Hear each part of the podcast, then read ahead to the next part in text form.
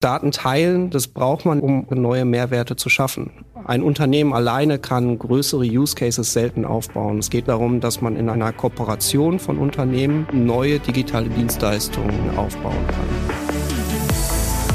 Die Datenräumer. Innovationen aus Daten finden und nutzen. Der Podcast des Fraunhofer Instituts für Software und Systemtechnik ISST. Wie können wir Daten teilen und damit neuen Nutzen aus ihnen ziehen, ohne die Kontrolle darüber zu verlieren, was mit unseren Daten passiert? Diese Fragen beantworten wir Ihnen heute bei den Datenräumern. Mein Name ist Bettina Kirchner und ich spreche heute mit Heinrich Pettenpohl, Experte am Fraunhofer ISST für souveränen Datenaustausch Datenräume und Sebastian Steinbus, CTO bei der International Data Spaces Association. Herr Pettenpohl, als Experte für Datenaustausch und Datenräume, was sind Data Spaces überhaupt und warum sind die so wichtig? Data Spaces definieren letztendlich ähm, Datenräume, die zwischen verschiedenen Unternehmen, aber auch zwischen Personen stattfinden können. Also man tauscht Daten aus ähm, und hat dabei halt gewisse Regularien, die zu erfüllen sind. Das fängt an von DSGVO-konformen Sachen. Was ist das genau? DSGVO ist die Datenschutzgrundverordnung. Die gilt so, dass ähm, private Daten nicht einfach frei verteilt werden dürfen, sondern halt unter diese Verordnung fallen. Genau, und diese Datenräume sind letztendlich zum Datenaustausch äh, gedacht. Es ist ein bisschen eine neue Bewegung im Gegensatz zu den vorigen Datenplattformen, die man definiert hat. Plattformen sind zentrale Dienste, wo Daten letztendlich zentral gesammelt werden und von dort dann mit einer gewissen Governance, also mit einer gewissen Regularien verteilt werden. Und ähm, bei den Datenräumen haben wir mehr im Blick, dass die Daten dort bleiben, wo sie letztendlich aufgenommen wurden, also bei den Unternehmen, bei den Personen ähm, und nur bei, bei Bedarf ausgetauscht werden. Und das ist so die, die Grundregel, die wir letztendlich in Datenräumen definieren. Es gibt mittlerweile unterschiedliche Definitionen von Datenräumen, dadurch, dass das jetzt halt eine, eine, Technologie ist oder ein Begriff ist, der aufgekommen ist in den letzten sieben Jahren, den wir halt auch mitgeprägt haben, haben sich viele verschiedene Konsortien gebildet, die Datenräume auch nochmal ein bisschen anders definieren.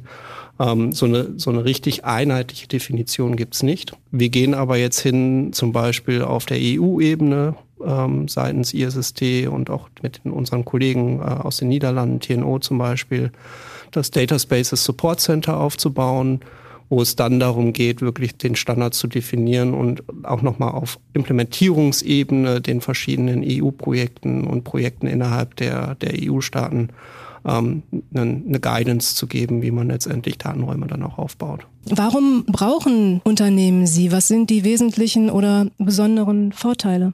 Es ist bis jetzt, dass es zwischen den Unternehmen schon einen Datenaustausch gibt. Ähm, der ist aber meistens in, in einer 1 zu 1 Beziehung. Das heißt, ein Unternehmen tauscht mit einem anderen Unternehmen Daten aus. Da müssen sich die Unternehmen darauf einigen, welche Protokolle verwenden sie, welches Identitätsverfahren ver ver verwenden sie. Ähm, wie sehen die rechtlichen Regularien aus? Also dürfen die Daten frei verwendet werden? Muss ich dafür monatlich was zahlen, wie auch immer? Ähm, das muss alles immer von neu definiert werden zwischen den Unternehmen. Und das, was wir mit den Data Spaces machen, ist, das zu standardisieren und interoperabel zu machen. Also zu schauen, dass wir Schnittstellen vordefinieren, über denen der Datenaustausch stattfinden kann und auch diese, diesen, diesen Vertragsteil so gering wie möglich zu halten. Ähm, wir werden ihn nie vollständig eliminieren, oder zumindest in nächster Zeit nicht vollständig eliminieren können, aber Richtung einem digitalen Vertrag zu gehen, wo man beischreibt, was für den Daten gemacht werden darf und es technisch so weit umsetzbar macht, dass ähm, die Systeme dahinter auch diese Verträge anerkennen.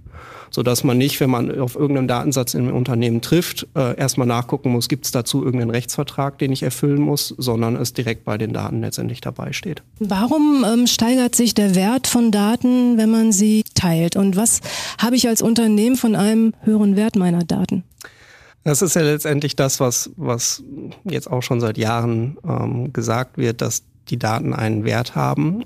Sie haben aber halt nur einen Wert, wenn ich sie auch wirklich nutzen kann. Wenn ich sie also jemandem anderen gebe und der kann damit etwas schaffen, etwas weiter machen, dann hat es für das Unternehmen, was die Daten bekommt, einen Wert und dadurch halt auch für das Unternehmen, was die Daten gibt, einen Wert, weil sie es nur mal verkaufen können. Ähm, und dieses Datenteilen, das braucht man letztendlich, um heutzutage neue Mehrwerte zu schaffen. Ein Unternehmen alleine kann größere Use Cases selten aufbauen, sondern es geht meistens darum, dass man in einer, einer Kooperation von Unternehmen zusammen neue digitale Dienstleistungen aufbauen kann. Wir können das Beispiel der Mobilität nehmen. Ähm, es gibt viele einzelne Mobilitätsanbieter von Taxis über Carsharing, über die Deutsche Bahn etc. Die haben alle ihre eigenen digitalen Angebote. Ähm, aber mich als Kunden interessiert es ja nur, wie ich letztendlich von A nach B komme und das auf den schnellsten oder auf den günstigsten oder was auch immer für einen Weg. Und da brauchen wir diesen Datenaustausch zwischen den Unternehmen, um letztendlich das Kundenbedürfnis zu befriedigen. Und wenn man sich da zusammentut, wie man das zum Beispiel im Mobility Data Space tut, dann kann man mit mit Hilfe dieses Datenaustausches neue Werte generieren und bekommt letztendlich für seine Daten auch mehr Geld. Herr Steinbus, wie werden äh, Data Spaces äh, konkret in Unternehmen umgesetzt? Was muss ich tun, technologisch und organisatorisch, um Data Spaces zu nutzen? Naja, erstmal braucht man sowas wie einen Connector. Das ist immer die einfache und kurze Antwort. Ähnlich wie beim Stromnetz. Ich nehme meinen Stecker, stecke meinen Stecker in die Steckdose und dann kann ich mein Gerät betreiben, ohne genau zu verstehen, was dahinter eigentlich passiert, wo der Strom erzeugt wird und wie er zu mir kommt. Und ähm, viele Unternehmen wollen aber gleichzeitig verstehen, was passiert dahinter. Heinrich hatte das vorhin schon angesprochen. Man baut halt eine Kollaboration aus, ein Ökosystem, wie wir oft dazu sagen. Also viele Partner, die zusammenarbeiten wollen, die Daten teilen wollen, die sich auf gemeinsame Spielregeln auch committen, also eine gemeinsame Governance-Struktur hat, wie man dann das auf Neudeutsch sagt, ähm, das muss man natürlich verstehen und aufbauen, um dann in so einem großen Ökosystem auch mitmachen zu können. Und das ist viel halt auch Verständnis davon. Was ist meine Rolle in dem Ökosystem? Welche Daten möchte ich benutzen? Welche kann ich auch äh, eingeben in das Ökosystem? Und wie kann ich dann aus den Daten Wert schöpfen? Und mein tatsächlicher Anschluss äh, an so einen Datenraum ist halt dann tatsächlich sowas wie ein IDS-Connector, also ein Stück Software, oft gebunden auch mit einem Stück Hardware, was Daten in den Datenraum einspeisen kann auf der einen Seite. Daten, die beschrieben sind, dass ich das verstehe verstehen kann. Nur Daten an sich sind oft schlecht verständlich. Ich brauche so eine Metaebene darüber, dass ich verstehe, was steckt in den Daten eigentlich drin, wie sind die strukturiert, was bedeutet das eigentlich. Und das muss ich verstehen können, um die Daten in den Datenraum einspeisen zu können und sie auch wieder konsumieren zu können im Anschluss daran. Das ist das eine, was die eigentlichen Daten angeht. Aber es geht auch genau um das Thema Nutzungsverträge. Also unter welchen Bedingungen dürfen die Daten eigentlich genutzt werden? Wer bekommt Zugriff darauf? Unter welchen Bedingungen darf ich sie benutzen? Muss ich Geld dafür zahlen? Muss ich sie irgendwann löschen? Darf ich sie weitergeben? Das sind alles Regeln, die man da draufstecken muss. Und das muss ich auf der einen Seite organisatorisch als Unternehmen verstehen. Was bedeutet das für mich? Kann ich das eigentlich? Ich brauche auch meinen technischen Anschluss einfach. Das technische Gerät wie der Stecker, den ich in die Steckdose stecke, den ich in meinem Unternehmen Unternehmen zum Laufen bringen muss und benutzen muss, um Daten konsumieren oder einspeisen zu können. Es gibt ja schon einige Branchen, Projekte und Kooperationen, wo Data Spaces heute schon umgesetzt werden. Welche sind das? Da gibt's total viele. Also wir haben jetzt äh, zum Beispiel den Mobility Data Space, von dem wir gerade schon gehört haben, also wo es darum geht, Mobilitätsdienstleister vernetzen zu können und die Daten von verschiedenen Mobilitätsdienstleistern miteinander verbinden zu können. Freue ich mich total drüber, wenn ich tatsächlich dann mal meine Reise planen kann, durchgängig mit dem Fahrrad, mit dem Roller, mit dem Auto, mit der Bahn und so weiter und die Daten dazwischen auch teilen kann. Das ist ein ganz, ganz interessanter Anwendungsfall, aber nicht nur für mich persönlich, auch für die Unternehmen, wo Mobilitätsdaten für Unternehmen auch geteilt werden können miteinander. Wenn es darum geht, geht, Scheibenwischer effizient steuern zu können, das Auto sich untereinander austauschen können, äh, ob die Straße vereist ist und man frühzeitig gewarnt wird, weil der Mercedes vorne schon gesagt hat, da vorne ist Eis, dann kann der BMW entsprechend abbremsen. Das sind also Geschichten, die ich total spannend finde. Wir haben auch das äh, Catena X-Netzwerk zum Beispiel, wo es auch im Automobilbereich darum geht, Daten für die Wertschöpfungskette und die Supply Chain, also Logistikdaten austauschen zu können. Ein unglaublich spannendes und wichtiges Thema. Ähm, aber es geht auch darüber hinaus. Wir haben ja nicht nur deutsche Projekte, wir haben internationale Projekte, das Smart Connected Suppliers Network aus den Niederlanden zum Beispiel, wo es auch darum geht, tatsächlich Dienstleister, Zulieferer miteinander verbinden zu können, dass da die Daten effizient geteilt werden können und die Partner miteinander effizient zusammenarbeiten können. Das sind drei Beispiele. Es gibt eigentlich mittlerweile in jeder verschiedenen Domäne, also in jedem Industriebereich, gute Anwendungsfelder dafür. Sei es, dass es Produktion ist. Im Healthcare-Bereich machen wir ganz viel. Wir diskutieren über einen Touristik-Data Space, ähm, wo Daten über touristische Dienstleistungen ausgetauscht werden und vieles, vieles mehr. Wer kann mir helfen, ähm, wenn ich das Thema bei mir im Unternehmen umsetzen möchte? Wie kann ich selbst mit meinem Unternehmen teilnehmen? Naja, das Fraunhofer ESST ist definitiv ein guter Ansprechpartner. Ähm, die machen das schon sehr, sehr lange. Ja, das Thema Data Spaces haben das technologische Verständnis und das Verständnis rundherum. Ähm, aber auch im IDSA. Wir haben noch viel, viel mehr Unternehmen. Der IDSA ist ein Zusammenschluss von ganz, ganz vielen Unternehmen. Wir haben über 130 Mitgliedsunternehmen.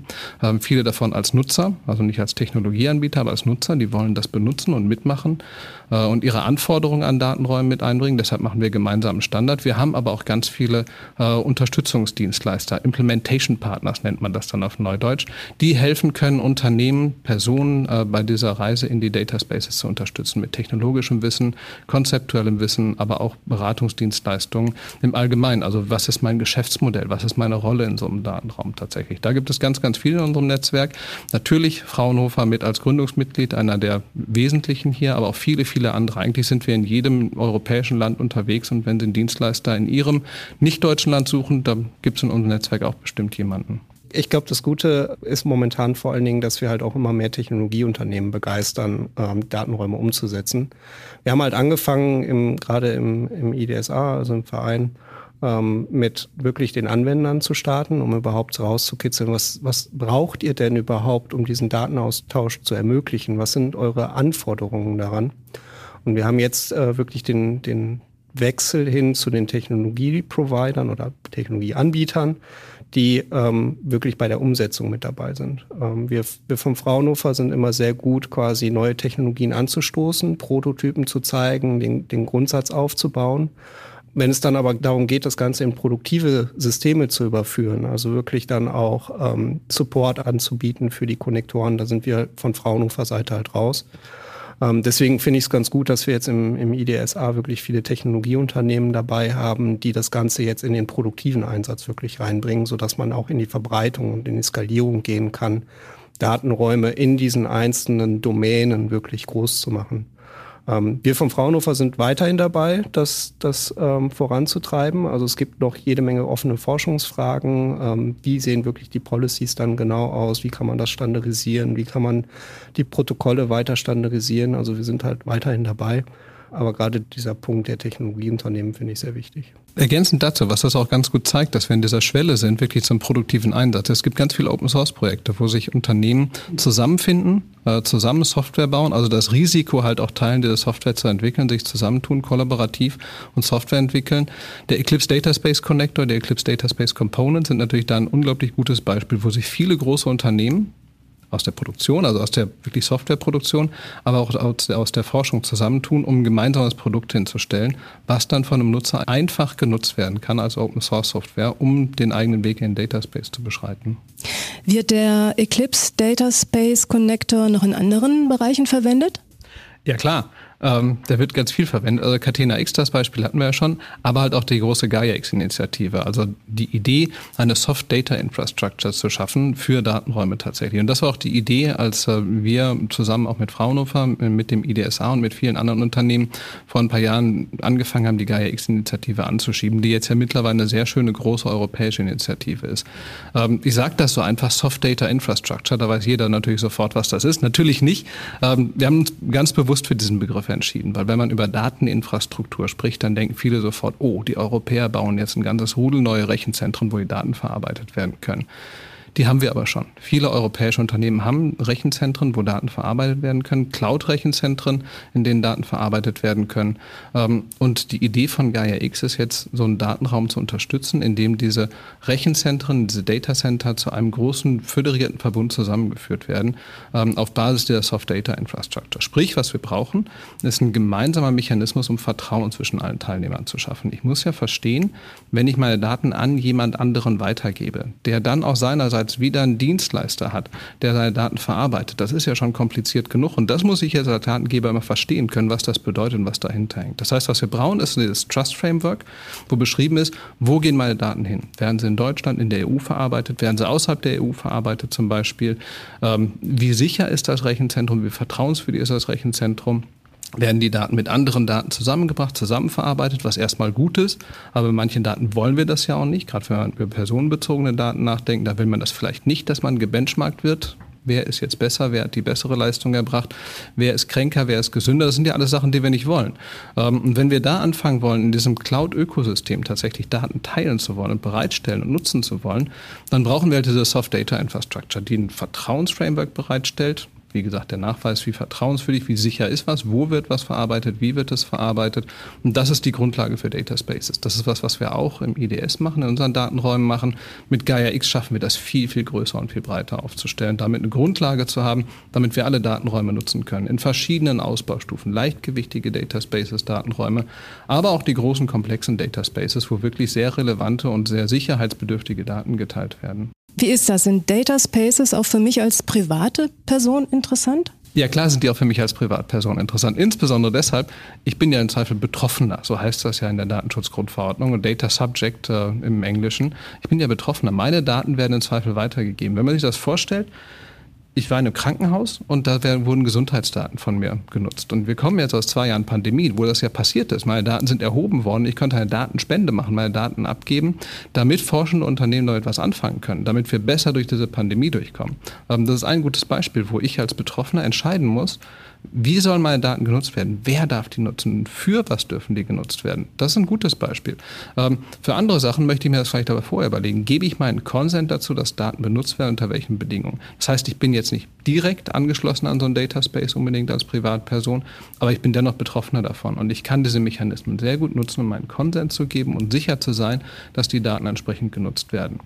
Das machen wir heute viel über diese rechtlichen Rahmenbedingungen, Datenschutzgrundverordnung, aber wir können mit Technik noch viel, viel mehr machen. Da sind wir meines Erachtens am Anfang einer großen und tollen Reise, die uns tatsächlich als äh, Privatpersonen, als Individuen die Möglichkeit gibt, souverän über unsere Daten entscheiden zu können, was wir heute nur bedingt machen können. Reise ist das Stichwort. Wir haben äh, am Fraunhofer ISST die Digital Life Journey, also die digitale Lebensreise mehr oder weniger, wo es genau darum geht, also wie kann ich quasi meine Patientendaten bereitstellen, aber trotzdem Herr darüber sein, was mit den Daten passiert. Also wirklich die Nutzungsbedingungen an die Daten mitzugeben und dann auch technisch ähm, diese Nutzungsbedingungen umzusetzen, sodass ich sicher sein kann, dass entsprechend auch meine Nutzungsbedingungen befolgt werden. Warum macht es ähm, Spaß, sich mit Data Spaces zu beschäftigen? Na, das ist doch klar. Das ist erstmal ein total spannendes Thema. Also ich finde es unglaublich interessant, das zu verstehen. Da ist noch ganz, ganz viel Neues. Ähm, Frau Merkel hat ja damals das Thema vom Neuland gewählt. Ähm, da sind wir nicht mehr. Also wir sind schon über das Neuland hinaus. Wir haben schon sehr, sehr viel verstanden, aber es gibt noch unglaublich viel zu tun. Also sehr, sehr viel ähm, für Forschung, für Entwicklung, um Data Spaces wirklich Realität werden zu lassen. Mich persönlich fasziniert das ganz besonders, weil es ist halt kein lokales Thema. Es betrifft uns alle. Es betrifft uns alle in Europa. Wir sind in Europa ganz, ganz stark vernetzt, arbeiten europäisch wirklich zusammen, aber auch darüber hinaus. International arbeiten wir zusammen, um diese Idee von Datensouveränität in Datenräumen tatsächlich Wirklichkeit werden zu lassen. Und das motiviert mich total, das immer weiter zu machen, weil ich halt mit ganz vielen interessanten Menschen zusammenarbeite und wir alle haben ein Ziel, Data Spaces Wirklichkeit werden zu lassen. Und das finde ich klasse. Das ist auch der, genau der gleiche Punkt bei mir. Also letztendlich arbeiten wir viel mit den, mit den verschiedenen Unternehmen zusammen, mit den verschiedenen Personen zusammen, die alle das gleiche Ziel halt haben, Datensouveränität umzusetzen. Ja, wir haben dazu jede Menge Projekte, die halt auch viel Forschungscharakter noch haben. Ähm, es ist einfach ein Thema, was noch nicht so alt ist, was wir noch weiter erforschen können. Das ist das, was halt das Interessante daran ist. Dieses Netzwerk aus unterschiedlichen ähm, Perspektiven, die man da hat, das übereinander zu kriegen und dann letztendlich auch eine Lösung zu haben, die für alle passt. Sharing is caring. Vielen Dank, Heinrich Pettenpohl und Sebastian Steinbus. Ich hoffe, Ihnen hat unsere erste Folge gefallen. In den nächsten Episoden erfahren Sie alles über strategisches Datenmanagement und Cloud Transformation. Und es geht um Software Engineering und Free and Open Source Software. Seien Sie wieder dabei. Neue Folgen können Sie auf allen gängigen Plattformen hören. Die Datenräumer. Der Podcast des Fraunhofer Instituts für Software und Systemtechnik ISST.